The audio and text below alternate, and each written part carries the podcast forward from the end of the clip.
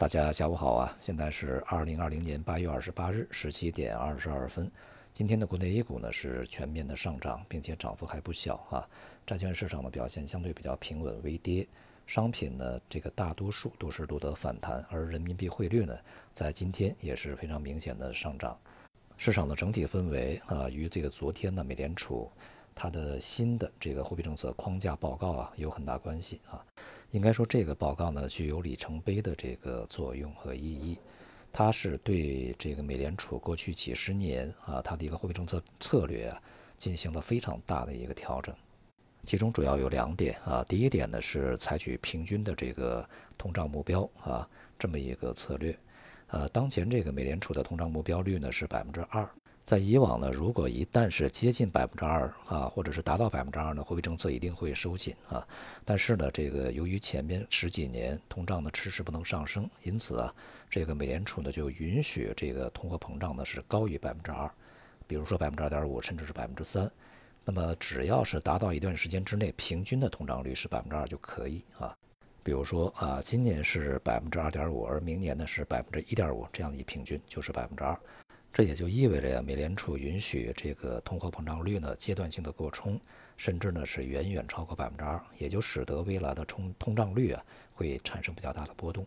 第二点呢，是它把这个就业的重要程度呢是排在了抑制通胀啊之前面。那么也就是美联储追求一个就业的最大化，而不只是一个充分就业。对于美国而言呢，充分就业这个水平啊，就是失业率百分之五左右啊。就是充分就业，如果是低于百分之五，就意味着经济有可能过热啊，就业市场过热，美联储呢就会收紧货币政策。那么现在的美联储呢，它把就业放在第一位，它要强调的是就业最大化，所以呢，它要使这个失业率啊有可能会远远的低于百分之五这个水平。以上两点呢，意味着美联储将会在非常长的时间之内啊，为了这个竭尽全力去推升通胀啊。会将这个联邦基金利率保持在零水平非常长的时间，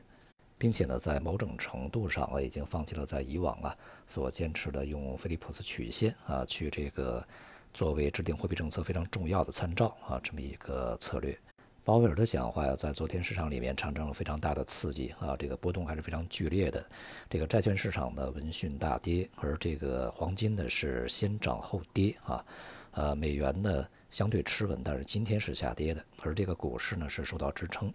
这样的一个结果呢，与我们昨天晚间啊会前呢做的一个情景推演啊是完全一致的啊。首当其冲的呢，当然影响的是债券市场。大家有可能会认为啊，这个美联储长期保持低利率，呃，应该是导致收益率下跌，债券市场上涨才对啊。但是呢，这只是一个直线的思维方式。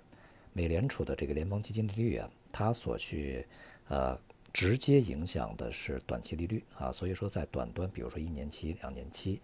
这些收益率呢，这个保持平稳，甚至还有下跌。但是呢，长期收益率啊，这个十年期、三十年期这些债券收益率呢，反而会上涨。这就是需要转几道弯的一个这个思维模式啊。由于呢，美联储的目标就是为了推升通胀，我们全且先不说啊，它的这些行动啊、措施，目前这个政策呢，是否能够顺利的推升通胀？但是呢，至少会在当下的市场里面去引发对于未来的一个通胀预期。当然，这个通胀回升是一个长期的事儿，不是说现在立刻就会发生。所以啊，它这个直接结果就是推升长期的这个收益率啊。而昨天的这个结果呢，也是如此啊。美债的十年期、三十年期收益率呢，都是大幅飙升，并且呢，使这个收益率曲线呢变得非常之陡峭啊。当然，也就引发了债券市场的下跌和抛售行为。而收益率的变化呢，它直接作用在这个贵金属上面。那么黄金呢是先涨后跌，因为降息嘛，大家会认为利率比较低，通胀了会来啊，直接反应是买入黄金避险。但是呢，这个长期收益率的一个大幅飙升，是对金价是产生一个压制作用的，因为这意味着呀，这个实际利率啊会变得稳定回升，所以呢，反而啊对这个贵金属而言，它是利空而不是利好啊。而通胀走升呢，显而易见，对于这个。呃，企业盈利是一利好，而这个利率啊，当前保持一个比较低，对于对于当前这个企业的融资呃和它的利润而言呢，也是好事。所以说呢，理论上对于股市而言呢是有支撑作用的。而对于美元而言呢，长时间这个保持短期利率啊一个零水平、低位水平，那么对于汇率而言，绝不是什么好事啊。所以说，昨天呢，美元在稍事这个稳定以后，在今天呢就录得下跌。